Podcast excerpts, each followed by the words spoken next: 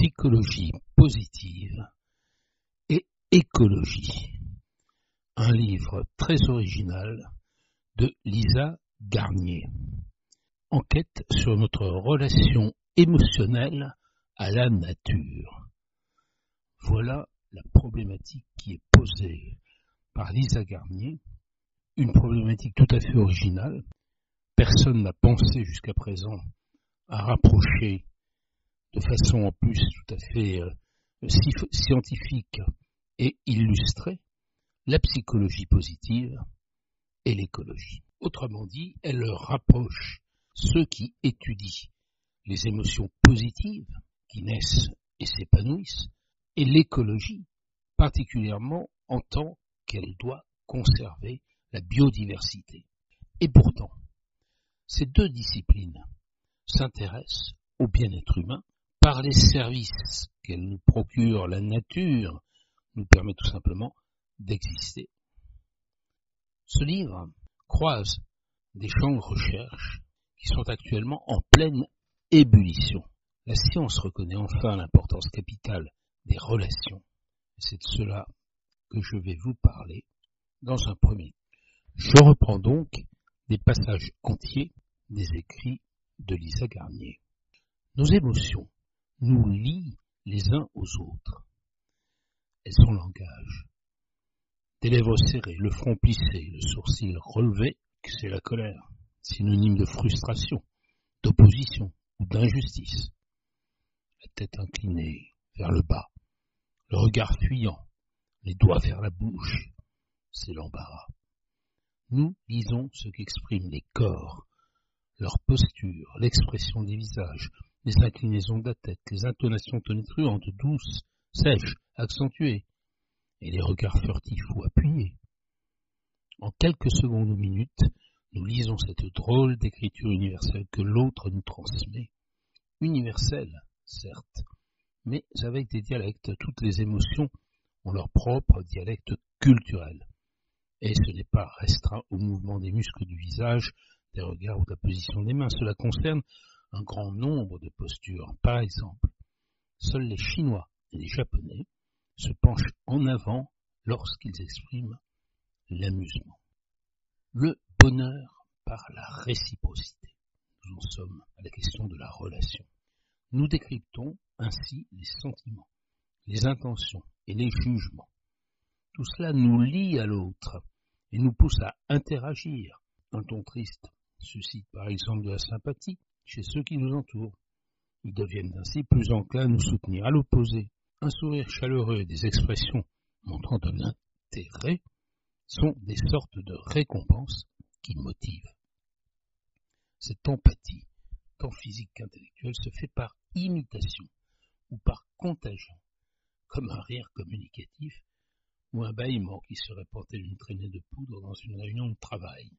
Copier les autres nous aide à apprendre et comprendre le médecin et chercheur Jean-Claude Ameisen, dans son émission radiophonique Sur les épaules de Darwin en 2016. Désormais, explique-t-il, nous savons, grâce à deux chercheurs italiens, qu'il existe des neurones spécialisés dans cette capacité à mimer l'autre que l'on appelle les neurones miroirs, les réseaux mémoire, dit-il, de sa voix posée, s'activent en nous lorsque nous voyons les autres. Nous les mimons en nous. C'est ainsi que nous approprions leurs gestes. Nous nous mettons à la place de l'autre, mais avec notre point de vue.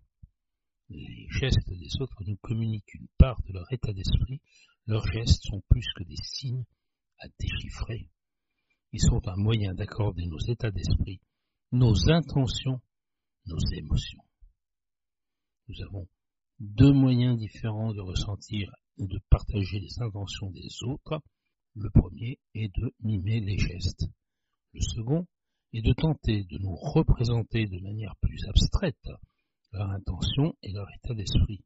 Tout ça révèle une volonté, un désir de comprendre, raconte Jean-Claude Ameisen, une volonté de partager. Dans la formation en ligne de l'Université de Berkeley, The Science of Happiness, Emiliane Simon Thomas l'assure aussi, nous sommes faits pour nous lier, répète-t-elle, tout au long de la formation. Notre habileté à nous connecter est ancrée dans notre cerveau, notre corps et dans nos moyens les plus basiques pour communiquer. Même le toucher nous permet de lire tactilement l'émotion d'une autre personne, notamment la compassion. Une main amicale sur l'épaule, dans le dos, sur le bras, donne confiance, apaise et enclenche des comportements de générosité. Pour Dasher Keltner et tous les spécialistes du tactile, le toucher renforce la réciprocité. Et finalement, c'est bien cette réciprocité qui nous rend heureux. Les personnes les plus heureuses sont celles qui ont le plus de relations sociales.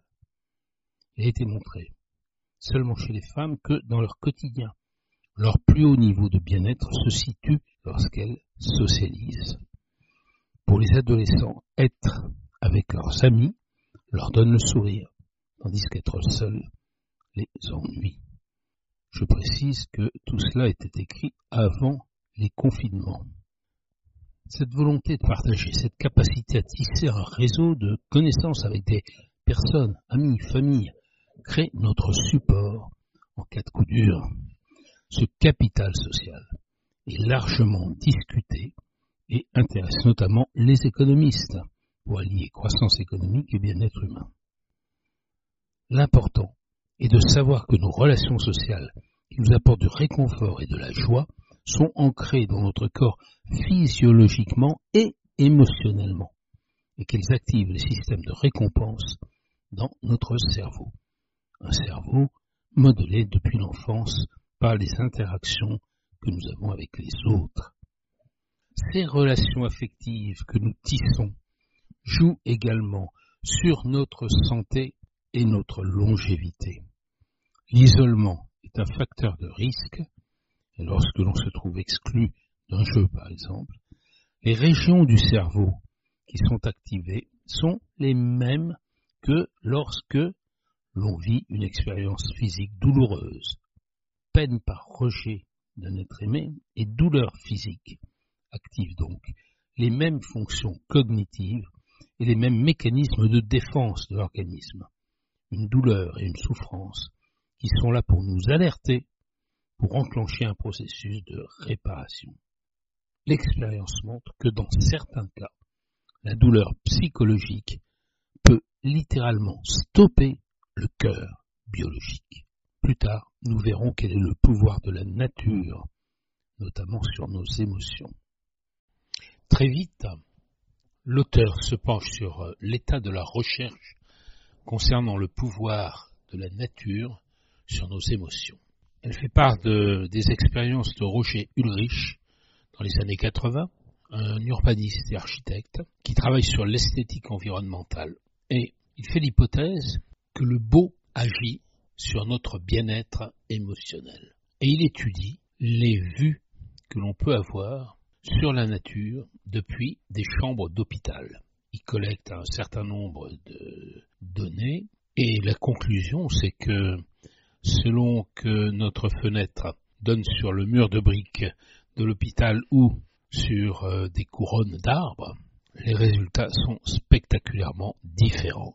Par exemple, deux fois moins d'analgésiques puissants au bout de deux jours pour ceux qui ont vu sur les arbres. Cette étude a été un choc, une révélation. Un biologiste en 84 entend démontrer qu'explorer la vie, s'affilier à elle, constitue un processus profond et complexe du développement mental. Les humains sont attirés comme des aimants vers les autres êtres vivants. En ce qui concerne précisément les émotions, l'auteur étudie l'effet waouh. L'émotion qui naît par exemple à la vue d'un splendide paysage, d'un arbre géant, d'une nuit étoilée. Tout cela active un sentiment de générosité envers les autres. L'eau, comme disent les anglo-saxons, ne serait ni plus ni moins que l'émotion de la collectivité. Elle relate plusieurs expériences scientifiques et conclut une minute au pied des arbres, le nez en l'air, et vous voilà nettement plus serviable. En explorant nos émotions positives, les chercheurs en psychologie ont donc montré que les arbres influencent nos relations sociales amicales. On voit là que psychologie et écologie se rejoignent. Nous dépendons autant des arbres pour respirer que pour activer en nous des sentiments humains qui tendent à notre bien-être et à notre santé.